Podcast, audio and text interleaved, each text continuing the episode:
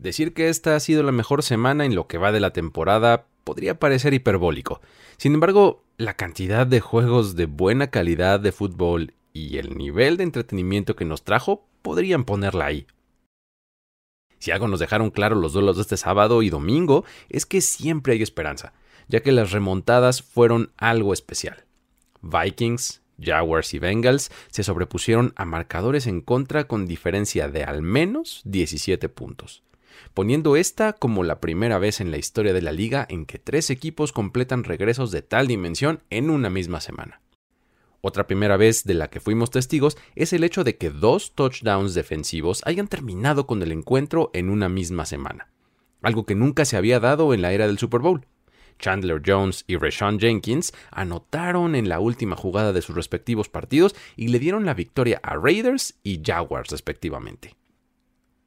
La 15 fue una semana de locura y mucha diversión, y para ponerte el corriente, estamos en la NFL en 10, un conteo en el que recapitulamos lo más destacado de la acción del fin de semana.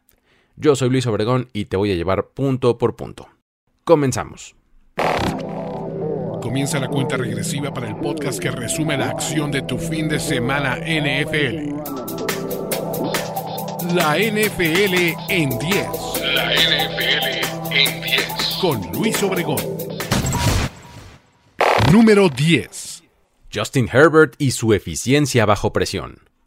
Si cada jugada fuera cuarto down, o cada serie ofensiva fuera la definitiva del partido, Herbert sería el mejor coreback de la historia. Esta vez, con 48 segundos en el reloj de juego y el marcador empatado a 14, tomó el balón en su propia yarda 23 y completó tres pases consecutivos. Primero con Mike Williams para 16 yardas, luego uno con Gerald Everett para 6 y finalmente uno más a Williams en una jugada en la que se escapó de la presión y lanzó cerca de la línea lateral para agregar 35 yardas y dejar en posición a Cameron Dicker de patear el gol de campo que le dio la victoria a los Chargers. Quedaron 17 a 14 sobre los Titans. La capacidad de Herbert para poner pases precisos en momentos clave como este se ha comprobado una y otra vez a lo largo de su corta carrera. El problema es que algunas veces su defensiva pues lo defrauda y en otras ni siquiera el nivel de juego de todo su equipo le da para que esté en esta situación. En este partido contra los Titans, a pesar de las más de 300 yardas que acumuló, lanzó un par de intercepciones y ningún touchdown.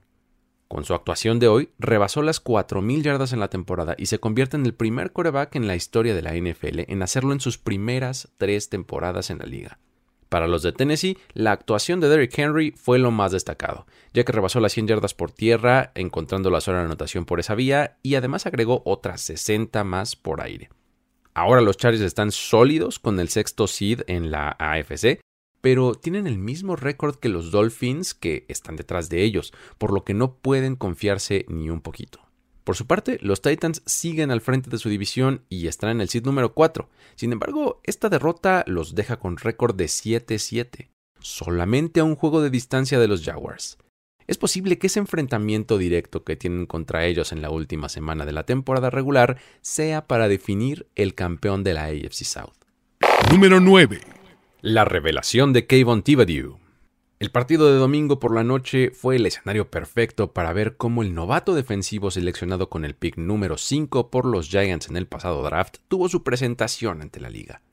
Y no es que no hubiera jugado antes, sino que en esta ocasión, con los reflectores que implica el horario estelar, tuvo el mejor partido de su joven carrera, registrando 12 tacleadas, 3 de ellas para pérdida de yardaje, un golpe al coreback contrario y un sack además de una jugada de altísimo impacto en la que provocó un fumble a Taylor Heineke cerca de su propia zona de anotación y recuperó el balón para entrar con él hasta las diagonales. Si consideramos que la victoria de los Giants sobre los Commanders fue por una posesión, podemos decir que sin duda esta anotación fue la diferencia. Además de lo registrado en las estadísticas, constantemente afectó las jugadas ofensivas de Washington, ya sea tomando bloqueos, presionando el coreback o en persecución. El partido de los Giants fue sólido, nada espectacular, pero eficiente y suficiente para llevarse la victoria sobre su rival divisional. Saquon Barkley estuvo muy bien involucrado en el partido corriendo para 87 yardas con una anotación y sumando 5 recepciones para 33 yardas más. El juego parecía relativamente bajo control para ellos eh, al medio tiempo. Estaban 14 a 3 en el marcador.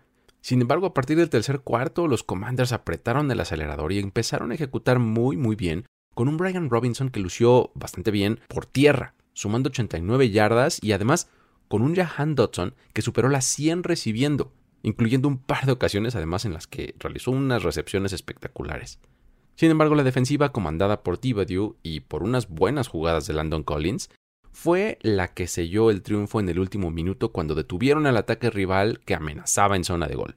Es cierto que el último pase que intentó Heineke hacia la zona de anotación buscando a Curtis Samuel, el corner Darnay Holmes cometió lo que para muchos era una clara interferencia de pase. Eso no le permitió al receptor realizar la atrapada y pues bueno, vino un poco de polémica. El pañuelo de castigo brilló por su ausencia. Con este resultado los Giants están con el sexto sembrado de la NFC y los Commanders con el séptimo. Sin embargo, el problema para estos últimos es que tanto Detroit como Seattle están a solo medio juego de distancia de ellos.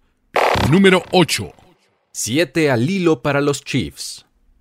A pesar de habérselo complicado de más contra un equipo que en el papel no ofrecía mucho, con la victoria 34 a 20 sobre los Texans, el equipo de Kansas City aseguró su séptimo campeonato divisional consecutivo empatando la segunda racha más larga en la historia de la liga y quedándose solo por detrás de los 11 títulos consecutivos que los New England Patriots consiguieran entre 2009 y 2019. Con esto, además de asegurar su presencia en postemporada de forma oficial, también aseguran que tendrán por lo menos un juego en casa en dicha etapa. Todo el partido los Texans se mantuvieron cerca en el marcador. Para el medio tiempo, de hecho, estaban arriba 14 a 13. Estuvieron dentro del juego tanto en ofensiva como en defensiva. Presionaron bien a Patrick Mahomes y lo metieron en problemas algunas veces. Lo malo fue que pues el nivel de talento simplemente no les alcanzó para mantenerle el paso a los Chiefs.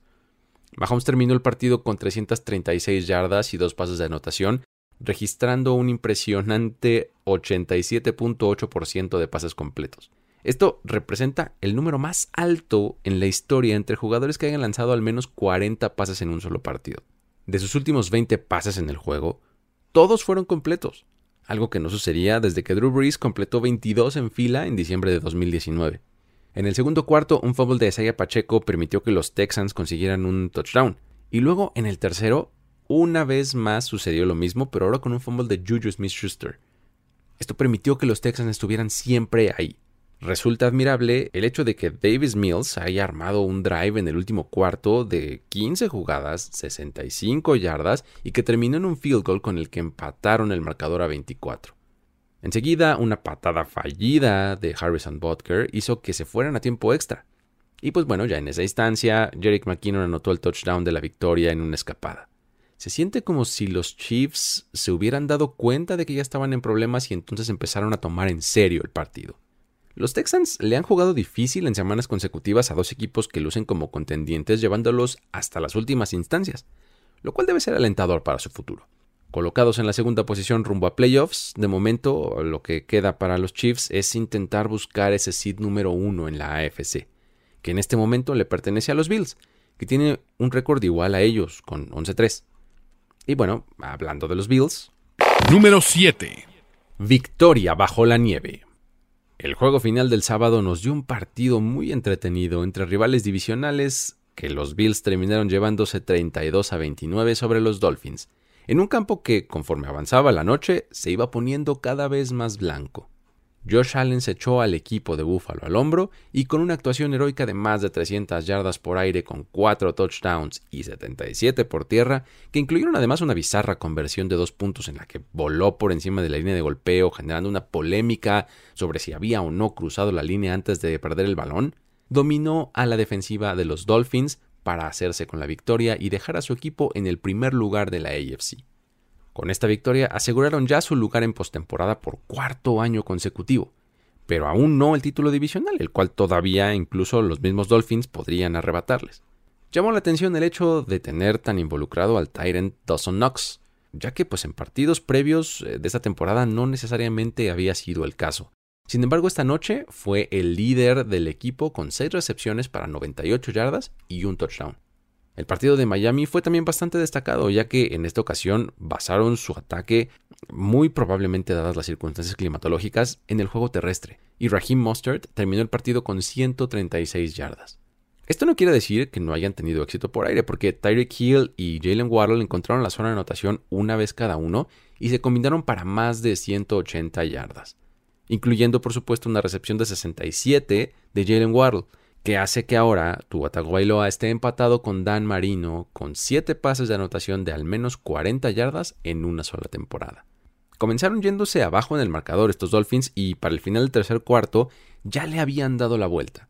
Sin embargo, Allen recibió el balón con casi 6 minutos del último cuarto con el marcador empatado y exprimió cada segundo de este reloj para acomodar el balón y así darle paso a Tyler Bass, quien acertó el intento de gol de campo que les dio la victoria ya con el reloj en cero.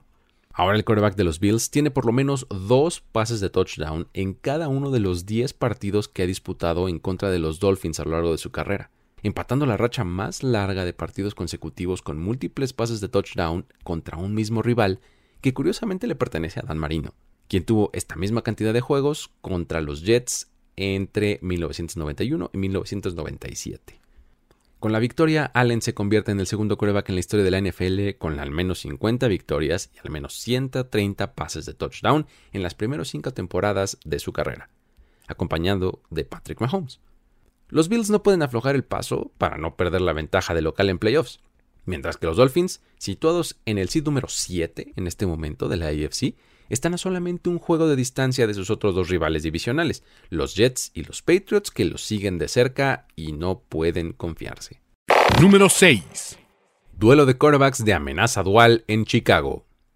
Jalen Hurts y Justin Fields han demostrado que pueden hacer daño a las defensivas rivales tanto lanzando como corriendo. Y este domingo los vimos a ambos en momentos brillantes. Fields lanzó solamente para 152 yardas, con dos touchdowns y sumó 95 yardas acarreando el balón. Pero lo más importante fue la clase de acarreos espectaculares que ejecutó, mostrándose elusivo, pero también poderoso al mismo tiempo. Por su parte, Hertz lanzó para 315 yardas sin pase de touchdown y con dos intercepciones, pero agregó 61 yardas por tierra con tres anotaciones por esa vía. Lo hecho por Hertz finalmente terminó por inclinar la balanza en favor de Filadelfia, quienes se quedaron con la victoria 25 a 20 sobre los Bears.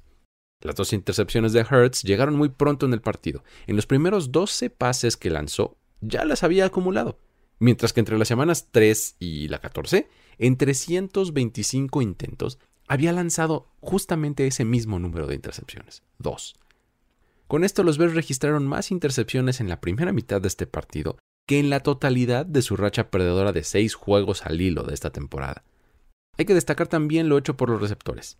Primero está AJ Brown, que esta vez en solamente nueve recepciones terminó con 181 yardas, mientras que Devonta Smith sumó otras 126. Productivísimos. Para Hurts por tierra las cosas salieron bien y llegó a 25 anotaciones por esta vía en su carrera, con lo que empata Josh Allen con el segundo mejor número para un coreback en sus primeras tres temporadas en la era del Super Bowl. Solamente Cam Newton tiene más, con 28. Solo en este año lleva ya 13 touchdowns terrestres, rebasando a la temporada 1976 de Steve Grogan y a la 2020 de Cam Newton como el segundo número más alto de anotaciones por esta vía para un coreback en una sola temporada. Solamente Cam Newton, pero en la temporada 2011, tiene un número más alto, 14 touchdowns. Por su parte, Fields consiguió su quinto partido consecutivo con al menos 70 yardas terrestres. Esto es la racha más larga para un coreback desde 1950. Con las yardas que hoy registró corriendo, rebasó las mil en esta temporada, siendo apenas esta la cuarta temporada en la historia de la liga en la que un coreback lo consigue. Ahora está acompañando a las temporadas 2019 y 2020 de Lamar Jackson, y a la 2006 de Michael Vick. Los Eagles mantienen su paso imparable, siguen cómodamente instalados en la primera posición de la NFC y buscan asegurar tanto el título divisional como no soltar el seed número uno tan pronto como la próxima semana que se enfrentan a los Cowboys. Número 5. Restaurando el rugido habiendo ganado seis de sus últimos siete partidos. Los Detroit Lions son uno de los, si no es que el equipo más encendido de toda la liga. Comenzaron la temporada con récord de 1-6 y ahora con el triunfo sobre los Jets 20 17 tienen ya 7 ganados y 7 perdidos, lo que los coloca de lleno y solamente a medio partido de distancia de los Commanders para meterse a postemporada. Parecen estar jugando inspirados en las tres fases del juego, ofensiva, defensiva y equipos especiales. Y ahora, ninguno de los tres equipos que enfrentará para cerrar la temporada tiene récord ganador. cuidado con los Lions. El partido contra los Jets no fue tan explosivo al ataque como en otras ocasiones han demostrado que pueden serlo, debido a que pues, la defensiva de los Jets es verdaderamente peligrosa y los limitó solamente a 3 puntos por cuarto, tanto en el segundo como en el tercero. Aún así, rebasaron las 100 yardas por tierra.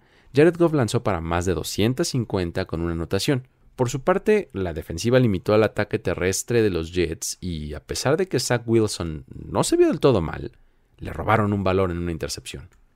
El novato James Houston sigue haciendo muy bien las cosas y registró un sack en este partido con lo que se convierte en el tercer jugador con una captura en cada uno de sus primeros cuatro partidos desde 1982, uniéndose a Santana Dodson y a Terrell Sox.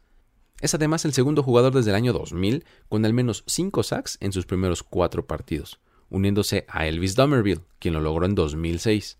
Además, los equipos especiales volvieron a aportar esta semana consiguieron un touchdown en regreso de despeje de 47 yardas por parte de Calif Raymond. Con todo esto, los Lions se convierten en un equipo que parece peligroso y puede pasar de ser el segundo peor del año pasado a estar en postemporada en este. ¡Qué maravilla! Número 4.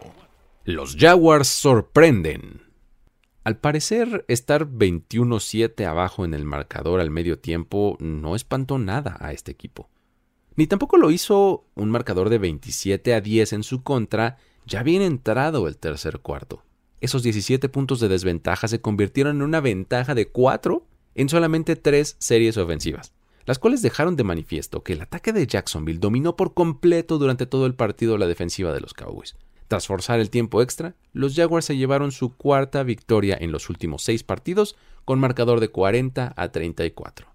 Antes de comenzar este año, los Jaguars tenían un récord de 1-112 en partidos en los que estaban atrás en el marcador por 17 puntos o más. Esta temporada están 2-2 en esas mismas situaciones. El regreso de 17 puntos está empatado como el segundo más grande en la historia del equipo, y es ya su segundo de estas dimensiones en lo que va del año. Trevor Lawrence continúa en una muy buena racha y demostrando un gran nivel de juego buenas decisiones, buenos pases y en esta ocasión lanzó 318 yardas con 4 touchdowns y solamente tuvo una intercepción. Say Jones se destapó recibiendo 6 pases para 109 yardas y 3 touchdowns, mientras que Travis Etienne registró 103 yardas en 19 acarreos.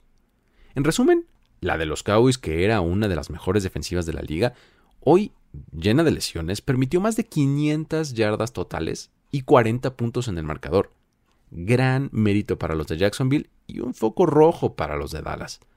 Dak Prescott esta tarde tuvo 256 yardas, 3 touchdowns y 2 intercepciones. Y bueno, para muchos, solo esta última parte es la que importa. Y bueno, la primera de estas intercepciones no tiene excusa. Fue un muy mal pase, una muy mala decisión, el cual llega además en un momento del partido que cambia la inercia en favor del rival en el tercer cuarto. Es bastante impactante cómo Prescott puede ser un quarterback que juegue a un altísimo nivel por periodos largos de un partido, pero casi inevitablemente tenga un par de jugadas muy lamentables que causan un impacto muy negativo para su propio equipo. La segunda intercepción llega en el tiempo extra y es regresada hasta la zona de anotación para definir el encuentro. Sin embargo, usar a Dak como el chivo expiatorio en esta jugada, pues la verdad es que no es correcto, ya que pues él pone el pase exactamente en las manos de su receptor, no a Brown, y el balón le rebota y pues bueno, termina en las manos del defensivo quien anota. Con este resultado los Cowboys, aunque ya tienen boleto seguro en playoffs por la derrota de Washington, se complican terriblemente sus posibilidades, que ya de por sí eran bajas, de llevarse el título de la NFC East, e incluso ese seed número 5 que tienen como tan seguro, en este momento ya no lo tienen tanto, porque está en peligro en vista de lo hecho por los Giants. Mientras tanto, los Jaguars están en la carrera por su propia división. Están a solo un juego de los Titans y podrían pasar de estar fuera de playoffs a estar hasta la posición 4 y recibir un partido de postemporada en casa. Número 3. Voltereta en la jungla. Lo que era un 17-0 en el segundo cuarto en favor de los Buccaneers, para el final del tercero ya era un 20-17 que favorecía a los Bengals. La defensiva de Cincinnati realizó muy buenos ajustes y no permitió ni un solo punto en el marcador por parte de su rival entre los minutos finales de la primera mitad y el último minuto del partido. Gracias, por supuesto, a cuatro entregas de balón en series consecutivas en la segunda mitad. El marcador final de 34 a 23 en favor de los Bengals es la primera derrota en 90 partidos en los que el equipo de Tom Brady iba arriba en el marcador por 17 puntos o más en algún momento del encuentro. La ofensiva de Cincinnati se limitó a capitalizar las oportunidades que su defensiva le generaba, aprovechando constantemente los campos cortos que fueron fruto de las entregas de balón. Es por eso que a pesar de las aparentemente pocas yardas que sumó Joe Burrow por aire, que fueron 200, pues sí lanzó para cuatro touchdowns. Es realmente sorprendente y hasta emocionante lo que están haciendo los Bengals. Cada semana se ven muy bien de ambos lados del balón. Hacen jugadas a la ofensiva y a la defensiva, Lou Anamuro, su coordinador defensivo, realiza unos ajustes tremendamente buenos que meten en problemas a sus rivales siempre. Las cuatro entregas de balón consecutivas son directamente acreditables a Tom Brady, además, porque eh, fueron dos intercepciones de pases que él lanzó y dos fumbles que le provocaron a él. Este número empata el más alto histórico en su carrera en un solo partido, y es la segunda vez que entrega el balón en cuatro series consecutivas, siendo la primera en 2001 contra los Broncos. Con ese resultado, los Bucks tienen un récord ahora de 6 ganados y 8 perdidos, lo que implica que es la primera vez en la carrera de Tom Brady que forma parte de un equipo con 8 derrotas. Ahora, de no ganar los tres partidos que le vienen por delante esta temporada, sería la primera vez que tiene un récord perdedor en toda su carrera profesional. Por su parte, los Bengals llegan a 10 victorias y se instalan por fin en la punta de la AFC North y son el tercer sembrado de la AFC. Número 2. Locura de última jugada en Las Vegas. Con el marcador empatado a 24 puntos por bando y desde su propia yarda 45, parecía que los Patriots sacarían una última jugada con el reloj prácticamente en ceros que terminara el tiempo regular y diera paso al tiempo extra. Esa jugada fue un acarreo de Ramondre Stevenson, quien comenzó a avanzar yardas y dio un pase lateral a Jacoby Meyers, y este a su vez intentó lanzar otro lateral mucho más largo, que a final de cuentas terminó en las manos de Chandler Jones.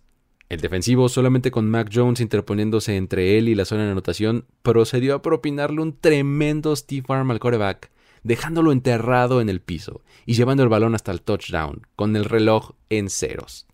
Con esto los Raiders sellaron el triunfo 30 a 24. Un final verdaderamente de locura que, a menos que seas aficionado a los Patriots, pues realmente emociona. Ver una jugada como esta es tan raro que no queda más que disfrutar, sonreír, gritar. De hecho, este es apenas el tercer regreso de fumble recuperado para ganar un partido con el tiempo expirando en la historia de la NFL. Curiosamente, los dos premios fueron protagonizados por estos dos mismos equipos. El primero de ellos se dio en el 60 a manos de eh, Chuck Shonta, que le dio el triunfo a los Patriots sobre los New York Titans. Y el segundo fue en 1978, cortesía de Dave Casper, quien le dio el triunfo a los Raiders en aquella famosa jugada conocida como The Holy Roller. El partido significó la segunda victoria de Josh McDaniels sobre su mentor Bill Belichick, siendo la primera aquella que se dio en 2009 cuando dirigía a los Broncos. La derrota tiene a los Patriots fuera de zona de calificación con 7-7.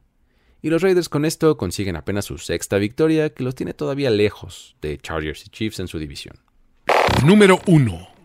El regreso más grande de la historia cuando los Vikings estaban 33-0 abajo en el marcador al medio tiempo.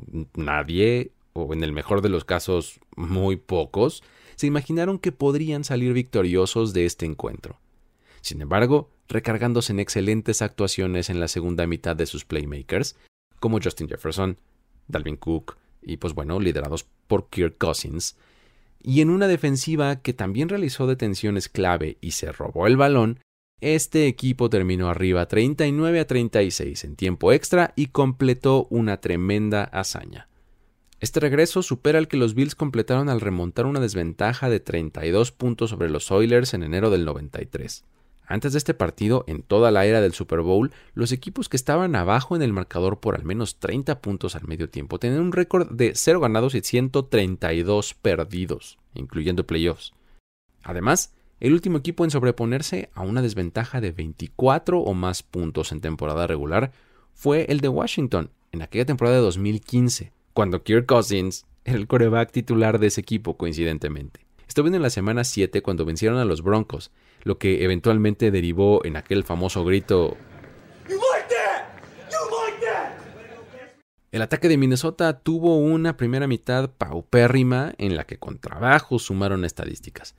Pero al medio tiempo, el veterano cornerback Patrick Peterson les dijo solamente necesitamos cinco touchdowns para resolver el partido. Esto fue tomado como un comentario sarcástico por algunos, pero muy pronto se dieron cuenta de que era posible.